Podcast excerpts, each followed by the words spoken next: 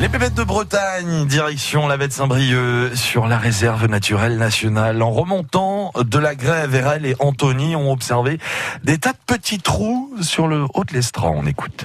Ça, c'est des trous d'abeilles, donc d'abeilles euh, solitaires. Donc, euh, en fait, chaque trou, c'est euh, une femelle qui vient élever des larves. Donc, c'est pas des, des abeilles qui vont, qui vont habiter en colonie comme les abeilles d'une ruche. En fait, on dit qu'elles habitent en bourgade. C'est un village, mais chaque trou est, euh, est une abeille. Et donc, les trous de cette abeille-là, c'est les trous de Coletes ederae, donc l'abeille du lierre, qui elle va se développer, euh, euh, enfin va, émerger fin août pour les mâles et puis courant septembre pour les femelles, parce que cette espèce-là, elle est vraiment au pollen de- du lierre. Les femelles vont quasi élever leurs larves qu'avec du pollen de lierre, donc elles sont obligées d'être calées sur sur la floraison du lierre euh, en fin d'été, début d'automne. Donc ça, c'est la dernière espèce de colétès qui va se développer.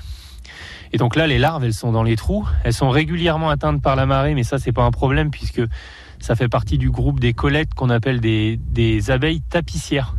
Elles vont tapisser l'ensemble du trou avec une sorte de... C'est des soies, hein. elles ont des glandes qui émettent des soies, elles vont, elles vont tapisser l'intérieur de- du trou et donc ça va être hermétique euh, bah, à, la- à- comment dire, à, à l'eau et puis hermétique à, par exemple au développement de champignons. Donc là, de temps en temps, les, les vagues viennent gratter ces falaises-là, mais c'est pas grave, elles sont capables de résister. Quoi. C'est dans du sable ou c'est du sable ou de la terre? C'est dans du, voilà, c'est du limon en fait. hein.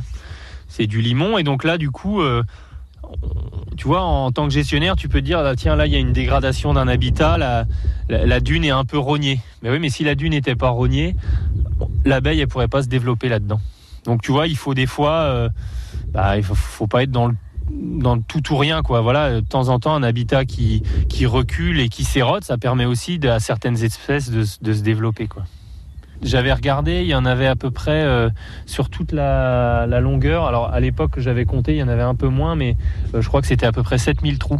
Juste sur cette, euh, phase-là. Donc il lui faut un habitat comme ça de micro-falaises terreux et surtout du lierre. Donc si on coupe le lierre, elle va pas être capable d'aller le chercher à, à des kilomètres. Quoi. Bah Là, il est juste derrière. Là, il est juste derrière, donc ça tombe super bien. Mais euh, voilà, souvent dans l'entretien des jardins ou des maisons, c'est un peu la chasse aux lierres.